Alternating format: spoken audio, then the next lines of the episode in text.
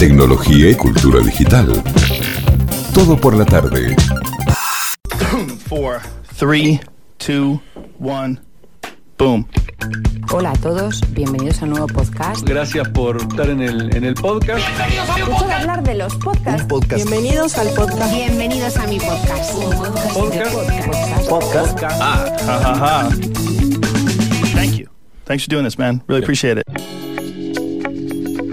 Y como cada viernes recomendamos podcast, hablamos de podcast, eh, te Escuchamos dejamos sí, mm, parte de las personas que están involucradas todo, en los todo podcasts. eso. todo. Y hoy vamos a charlar eh, con eh, una persona que hace un montón que hablamos y no, sé- no sé por qué pasó tanto tiempo hasta llegar a, a charlar con ella. Pero bueno, vamos a presentarla. Florencia Flores Iborra es productora de radio, productora de podcast, eh, directora de Tristana Producciones, una productora independiente que, como ellos cuentan, incluso en el sitio lo pueden, pueden ingresar, eh, ya ir chusmeando, tristanaproducciones.com.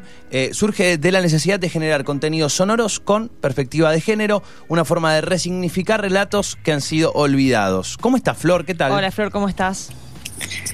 ¿Cómo andan? ¿Todo bien? Bien, ¿vos? Me- Bien, perfecto. Se escucha bárbaro. Eh, Sí, es sí. como si estuviéramos. Súper claro. eh, ahora voy a hacer Fuerte chistes claro. todo el bueno. tiempo de que estamos como grabando un podcast en vivo. Y hay, hay gente del Qué genial. fanáticos del mundo del podcast que diría, eso no es un podcast, es radio, no sean mentirosos. Y bueno, y, ro- y- y generamos un debate y un bucle en- interminable de un debate que no y se va a con ter- eso llenamos un programa. Y listo, y ya está. ya está. O varios. Ovarios, Ovarios, ovarios, olvídate. ovarios. Eh, bueno, Flor, es. eh, a ver, hay, hay un montón para hablar. Ustedes está- están trabajando en un montón de, de- de contenidos. Pero antes, eh, preguntarte, ¿está, está pasando algo como. Está habiendo un boom muy grande. Eh, nosotros venimos eh, oficialmente, digo, en el programa. Siguiendo el mundo de los podcasts desde el año pasado, venimos haciendo entrevistas todos los viernes, recomendando elementos en particular, digo, eh, podcasts en particular, pero sabemos que es eh, un mundo que viene de hace muchos años. Sin embargo, en estos incluso últimos meses, particularmente, se ha visto un boom impresionante con eh, plataformas, con empresas diciendo vamos a ponerle todo al audio. ¿Cómo, ¿Cómo evalúas lo que está pasando con el audio? Y, y te voy a hacer una pregunta que tal vez es medio, mm, digo, es medio rara. ¿Pensás que está, si os está generando eh, como de parte de algunas empresas una burbuja un poco grande respecto a algo que en realidad ya existe? Bien, mira, la verdad es que para mi asombro, a nosotros, bueno, como pensamos que, que a partir de la pandemia del COVID, pensamos que el 2021 iba a ser un año, el 2020 iba a ser un año perdido, Sí. y la verdad que todo lo contrario. Este, la necesidad de, bueno, primero la posibilidad de estar en internet con, ¿no? con los podcasts y que las plataformas también este, estén apuntando muy fuerte a eso ha hecho que eh, las plataformas de distribución pienso como puede ser Spotify, Apple Podcasts, Google Podcasts o cualquiera que donde Sí. se pueda escuchar, ¿no? Y la verdad es que eso nos ha dado un envío importante y, y, claro, todo el mundo, todas las empresas quiere eh, tener su podcast. Quiere, sí, Eh, quiere el que- suyo. No sé qué es, pero dame uno. Sí, sí. Quiero una Exacto. app, un podcast y eso. Sí. Inteligencia Sí. artificial. Solo por Sí, las dudas. algo. Todavía estamos en la etapa, la- la- las productoras, los productores, todavía estamos en la etapa de, de un poco enseñar qué significa producir, ¿no? Este, todavía tenemos que explicarle, sobre todo a los gerentes de marketing de las empresas que nos contactan, bueno, no, para está bueno que sea, eh, que salga cada 15 días o cada un mes o con una periodicidad concreta, no publiques algo y después te olvides de la gente, porque, o sea, todavía estamos eh, explicando que trabajamos con guion, o sea, qué es, qué, cómo se hace el guion, qué significan estas etapas todavía estamos en esa instancia, sobre todo con las empresas, pero sí es verdad que el, el 2020 ha sido un año en donde explotó. Yo creo que nunca tuve tanta solicitud de presupuestos, de, de preguntas. Bueno, Sí. de hecho, eh, hasta Ay, se nos va, se nos va. A ver, ¿estás por ahí, Flor? Vi como, bueno... Ahí volviste. Se nos cortó un poquito Sí, bueno, recién. servicio de consultoría. Flor. estar, Bueno, reunirte. Se nos está cortando un poquito, no sé si Sí, nos no, escuchás. decía que hasta, hasta abril... Sí, estoy acá, yo escucho perfecto. ¿Ustedes Ahí está, escuchan? recién se nos cortaba un poquito. Ahí va bien, ahí el internet escucho nos está apoyando. Eh, a ver ahí. Ok, ahí va. Per- Bu- Bueno, un montón de, un montón No, de es que, presupuestos, digo, eh, un año pico. consultas. Claro, y de hecho tantas consultas que eh, hasta en Tristana resolvimos abrir como una especie de consultoría en donde, bueno, eh, te, te asesoramos para cómo hacer tu podcast, ¿no? A vos empresa o a vos este, persona física que querés hablar de tu proyecto, de tu emprendimiento o de lo que fuera, ¿no? Entonces, eso la verdad que fue algo que explotó en el 2020, que entiendo yo que tiene que ver un poco por la situación de la pandemia, porque Sí. todos vi- vieron la necesidad de estar ahí en Internet, y un poco también porque eh, la industria local es, es, es una industria que viene creciendo eh, y, digamos, eh, de forma muy contundente de, de mucho tiempo. Eh. Nosotros en Tristana desde hace siete años que producimos ya. O sea, es un... Cuando Es un podcast tiempito. era chino. Cuando podcast era chino, yo me acuerdo que en, nosotros producimos el podcast No Ficción, que Sí. es el, el- yo creo que es el primer podcast de empresa a nivel local este, que hicimos, que, que hicimos nosotros, por Con- supuesto, pero que además que se hizo a nivel, sí, con Penguin Random House. Y la verdad que yo recuerdo que el, el- el encargado de marketing en ese momento me dijo, hacemos un demo, así convenzo al directorio de lo que es un podcast y de que esto es el futuro. Este, pero viste, Eh, sí, todavía teníamos que explicar qué era. Y explicarle a una no. editorial que no era un ebook, eh, que no era un, eh, un audio, Un audiobook, un audiolibro. Sí, O sea, cual. marcar la diferencia también, ¿no? Exacto. ¿Por qué te hacía esta pregunta? A ver, eh, yo lo que, lo que siento es algo como, mm, eh, como muy extraño, eh, eh, positivo, no, no es malo. Pero de pronto lo voy a llevar a, un ejemplo tal vez un poquito más chato. Pero en la pandemia, vos mencionabas bien, digo, había una necesidad de conectarse, de, de- de con- de consumir en lo que, lo que se podía, así que era como mucho internet, mucho lo que estaba ahí. Y bueno, vos me imagino has vivido la fiebre de los Instagram Live, ¿no? Donde todo el mundo hacía su live con su gato, con lo que sea. Algo teníamos para contar. supuesto. Todos, todos Total. teníamos algo para compartir. Tal vez nos veían dos personas, pero ahí estábamos. Eh, y siento que lo que sucedió es que de pronto nos damos cuenta que tenemos una herramienta y que todos, todos, no importa si sos Obama o si sos eh, Pepito y estás en tu casa en un departamento en X lugar de la Argentina, tenés la misma, la misma herramienta que él para hacer una videollam- un- una transmisión. O sea que estás en igualdad de condiciones en ese sentido. ¿Qué pasó? Todo el mundo empezó a hacerlo y de pronto todo el mundo dejó de hacerlo, porque había como que de pronto la oferta empezó a ser muy variada, pero no era muy buena. Digo, no había como, bueno, sí, está bien, estoy viendo a mi amigo darle de comer al gato una hora, sí, ya está. O sea, lo vi una vez, fue divertido, ya no lo veo más. Y siento que con, con el audio, con el podcast, es, eh, es algo que de pronto ahora los Instagram Live siguen estando y los usan con un determinado propósito y con un determinado sentido. Y siento que el podcast es como que está viviendo esa transformación de sí. ¿Tenés un celu? Mira, tal vez no es el mejor audio del mundo, pero puedes grabar un podcast. Eh, pero vos, vos men- mencionabas algo que me parece muy clave, que es, bueno, la estructura, ¿no? La periodicidad, guionarlo, tener una edición de audio, eh, hace que un producto de se diferencie y suba la calidad promedio de la demanda hacia la demanda, ¿no? Vamos a demandar cada vez más un producto con mayor calidad.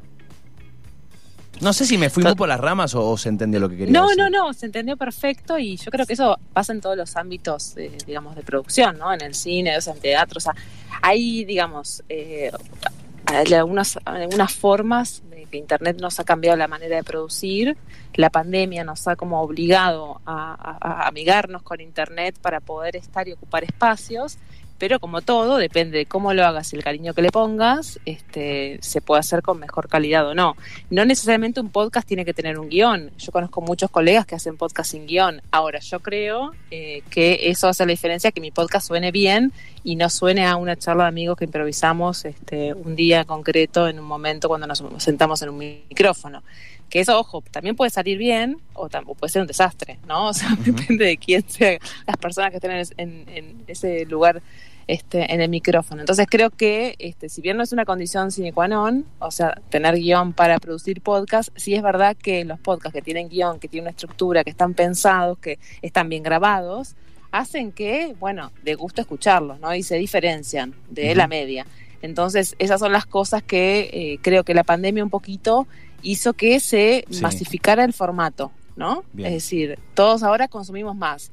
Incluso igual también es es relativo, porque de hecho, eh, cuando empezó la pandemia, la escucha de podcast había bajado y la gente volvió a la radio. Entonces, yo tengo mi análisis al respecto, ¿no? Creo, que tiene que ver con que muchos podcasts no, no hablan de actualidad y al principio teníamos la necesidad de estar... De noticia. eh, claro, la noticia, saber qué pasa con este bicho que no entendíamos bien. Bueno, ahora ya eh, estamos de vuelta de eso, ya entendimos cómo funciona, ya hay casi que vacunas, están los planes de vacunas en todo el mundo. Bueno, en conclusión, ahora queremos volver a, a la ficción, a relajarnos, a escuchar otras cosas. Bueno, eh, entonces, desde ese punto de vista, yo entiendo que al principio de la pandemia haya bajado la escucha de podcast, ¿no? Pero eh, de alguna manera lo que hizo fue incentivar a la industria y sobre todo local. Es eh, cuando, cuando, insisto con esto porque a mí me, me parece como, como eh, cuando, cuando ustedes tienen que explicar, ¿no? Esto que decías vos de convencer a alguien de, bueno, sí, hacer el podcast. Pero para el podcast, que es audio, ¿no? Como grabar un audio. ¿Qué diferencia hay entre, bueno, es un audio, o sea, es como, es, es audio, y bueno, pero el audio está un montón. ¿Por qué pensás que eh, ahora se ha logrado, vamos a decir, consolidar, solidificar este formato que en definitiva si lo descontextualizamos, no lo quiero no lo quiero bastardear, pero es audio, ¿no? Con un sentido, contando una historia, pero de pronto los eh, lo decíamos recién, los audiolibros eh, siempre estuvieron ahí como luchando por visibilizarse, hay gente que es fanática, pero cuesta llegar, como que la gente le cuesta el audiolibro. ¿Por qué pensás que esto que, insisto, sacado de contexto, ¿no? Es audio, ha logrado encontrar este formato, solidificarse, encontrar eh, un nicho, encontrar público. Y es un, mira, yo siempre que defino el podcast, eh, para empezar yo vengo de la radio, ¿no? Yo me formé en radio, soy productora de radio, por lo cual yo amo a la radio y la defiendo a muerte. Y eh, cuando este, defino que es un podcast, para mí es radio a demanda, ¿no? Incluso eh, depende en qué biblioteca te metas, eh, tenés eh, la gente que te dice que la palabra podcast es la conjunción de pod, que sería como public on demand, la sigla en inglés de public on demand, y hay otros que dicen que viene de- de- del iPad, ¿no? Este, pero bueno, a mí me gusta la idea del, del pod de Public on Demand y el cast, que es la abreviación de broadcasting, ¿no? Entonces sería como esto, radiodifusión a demanda del público.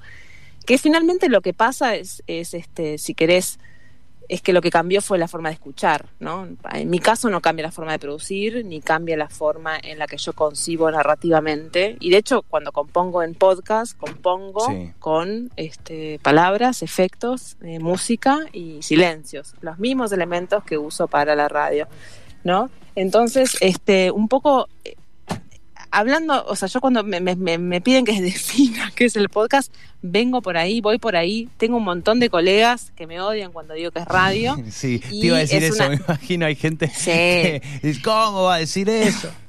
y es una eterna discusión que tengo, pero bueno, también puede ser que por mi propia formación, ¿no? Este, y por otra parte, lo que sí yo creo es que tenemos que saltar un poco esa discusión y justamente pensar en, en, en qué, en cómo profesionalizar un poco, dar Bien. vuelta a esa página y decir, bueno, lo que importa es que seamos profesionales, es, es mejorar lo que producimos, es contar historias de mejor manera. Y en ese sentido, yo creo que efectivamente, no querés llamarle radio, llamarle audio, la cosa sonora, como dice un colega, Mariano Payela, al que Sí. admiro mucho, la cosa sonora, como quieras, llamarle como quieras, pero para mí sí lo importante es que nos permite este, este lenguaje, este formato, nos permite producir con tiempo. Nos permite, eh, Sí. no, es- no estamos corriendo por si la última noticia del día te cambia tu, tu grilla, no. Yo puedo contar una historia con tiempo. Eh, yo escuchaba hace poco a, a Carolina Guerrero en esta, en esta sección Sí. y, y de Radio Ambulante. Y cuando yo hice, yo me formé con ellos en, acá en Buenos Aires, cuando vinieron a dar un curso Martina Castro y Daniel Alarcón sobre podcast, eh, em- un poco emulando la experiencia de Radio Ambulante.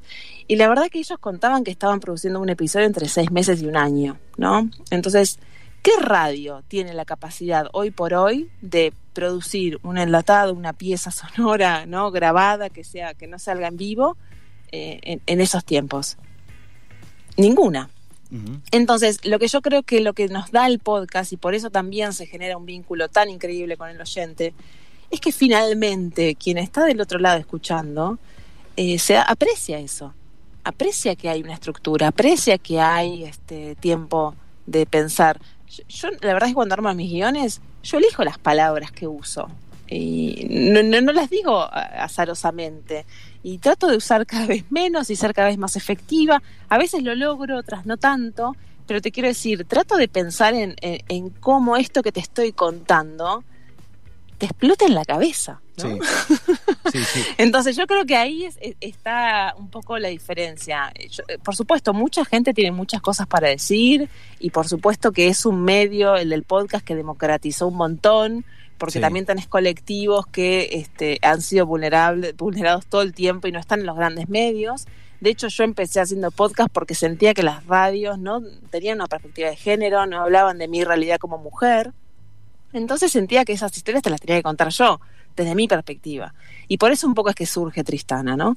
Pero la verdad es que es un poco un medio que ha democratizado muchas voces que en otros lados no se escuchan, pero por otro lado también es un medio que permite experimentar del lenguaje. Al menos yo estoy en esa búsqueda, ¿no? En, cómo desde lo narrativo ser novedosa, cómo contar historias de forma que, que nada, que te hagan, viste, que te impacten, que te conmuevan. Eh, Yo estoy en esa línea y bueno, a veces lo logro, otras Y, no. y sabes que esto que decías es muy, me parece muy valioso y a ver, eh, eh, acá mi rol un poco es no, no mala onda, sí chicañar un poquito para, viste, sacar información y así mirá la información que te saqué. Eh, pero en, en esta búsqueda es esto que decías, ¿no? De por qué, respondiendo a, respondiendo a la pregunta con ese, con ese mismo dato, ¿por qué pensás que se consolidó eh, con este formato? Evidentemente porque no importa eh, qué sucedió, hizo lo que la radio no hizo. Y logró un producto que la radio no la logró. Listo, ya está. No hay, no hay más respuesta que esa suficiente para decir, mira, esto Sí, igual ojo, y- yo ahí me peleo contigo y te digo, porque quiero la radio, te digo, hizo lo que cierto modelo de radio que Bueno, hoy ahí está, funciona dale, dale. no hace. ¿no? Perfecto. O sea, porque es verdad, claro, a mí me encantaría, los, los viejos radioteatros, y sí, Sí. tenían actores, tenían actrices, viste, la ficción no la inventó el podcast, todo bien, este, con Guerra 3, Podium y, viste, Gran Apagón. Buenísimo, me encanta, los consumo y me encantaría trabajar con Ana Alonso, que es la directora de estas ficciones. Ahora, el podcast no inventó la ficción, la ficción estaba de antes. Lo Claro. que pasa que sí, si vas a una radio donde tener un programa con cuatro figuras, este y bueno, eh, esas figuras lo que hacen es improvisar y se apelan a, a que los oyentes llamen y, y boludear a los oyentes. Bueno, sí, ese modelo de ¿Sabes radio a mí no me interesa. Más temprano pero es verdad que es, hablábamos mu- de- es- es mucho más, perdóname, es mucho más económico. Entonces sí, si yo voy a esa radio con un proyecto de este, hacer una ficción sonora con un elenco estable, cuatro actores, y sí, claro, no les rindo. y es radio, y es radio, y es radio. Y es radio.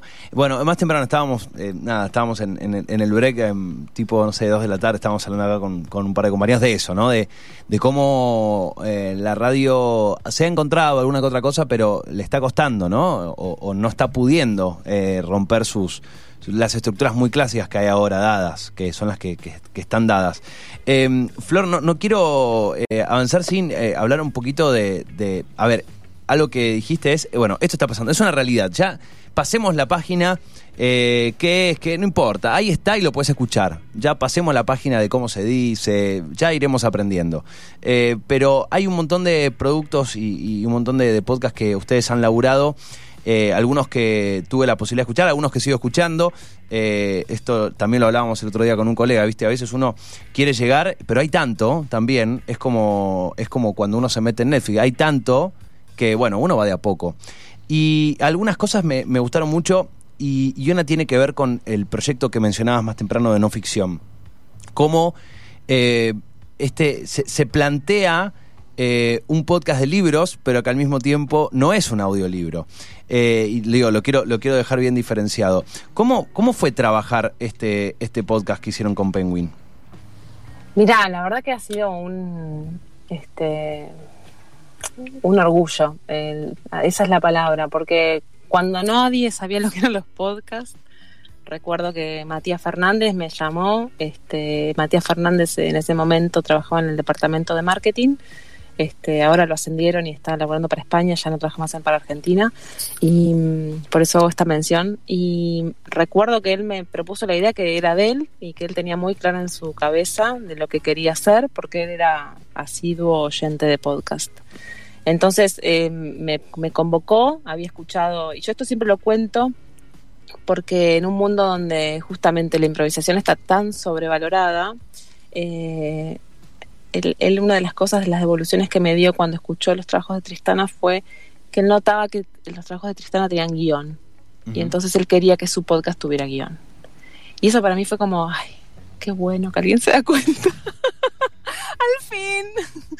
bueno, y entonces a partir de ahí empezamos a laburar. Y claro, eh, básicamente la estructura es, es, un podcast muy difícil, tiene muchos este, desafíos, porque es un episodio o un libro.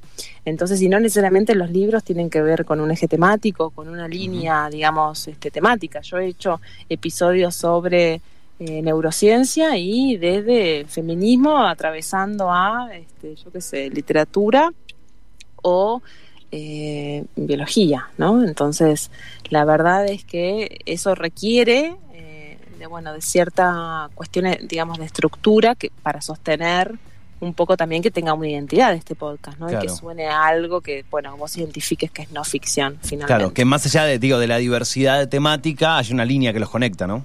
Exacto, la única línea que los conecta es que justamente son no ficción, es decir, no es novela, eh, no son cuentos, es, es, no ficción, es el género no ficción, y entonces en esa bolsa entra mucha cosa, ¿no? Eh, la verdad es que ha sido algo muy lindo, ya estamos en la quinta temporada, este, hay, no sé, más de 50 episodios ya producidos, estamos justo charlando para ver cómo encarar la sexta, uh -huh. porque la quinta también como nos agarró en pandemia, la estamos grabando a la distancia y eso, bueno, la verdad que para quienes estaban acostumbrados a escuchar las primeras temporadas se nota un poquito la calidad del audio porque no es lo mismo grabar con celular que grabar con equipos profesionales. Pero este, pudimos al menos poder mantener este, esto, nuestro pacto con la audiencia de uh -huh. una vez cada 15 días poder publicar eh, un nuevo episodio. Entonces sí, fue, fue, eh, fue el primer trabajo que yo hice eh, para un tercero, a pedido, en un momento en el que nadie sabía lo que eran los podcasts. Para mí en ese sentido Penguin ha sido súper este, de avanzada, ¿no? pionera a nivel local.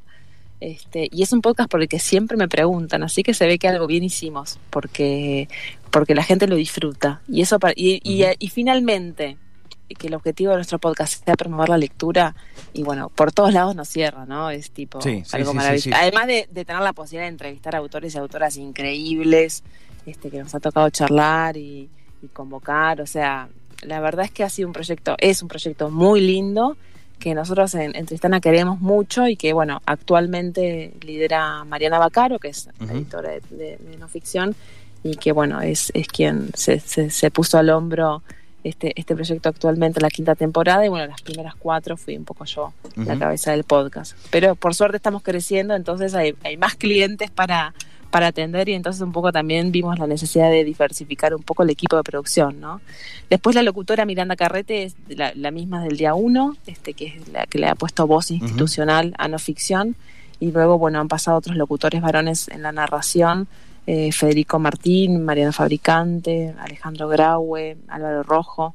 Ahí ha sido más ya un elenco más variado. Uh -huh. Pero un proyecto precioso y que, sin lugar a dudas, a nosotros en Tristana nos ha ayudado a crecer.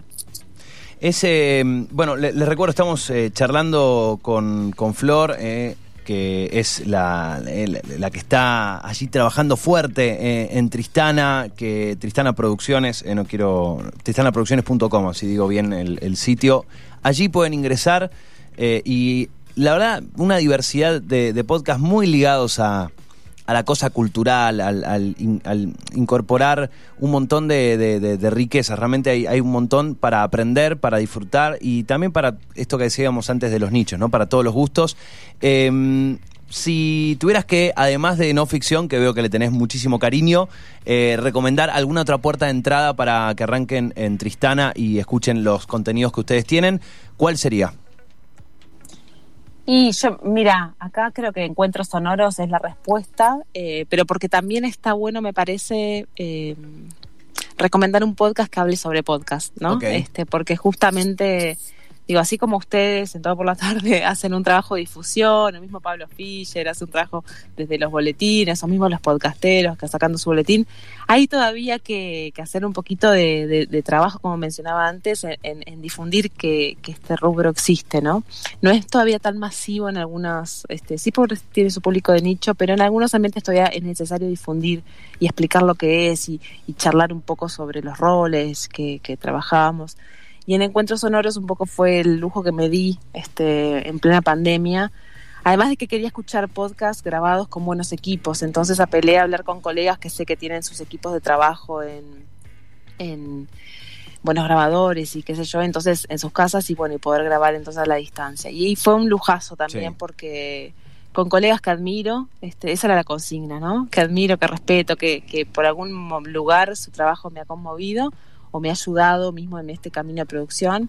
Y bueno, en esta primera temporada está Mariano Payela, está Martina Castro, de Adonde Media, está eh, Francisco Isusquiza, que también hace poco lanzó su libro sobre podcasting, cuaderno de podcasting, súper recomendable también si, si quienes están escuchando esta entrevista quieren aprender sobre podcast.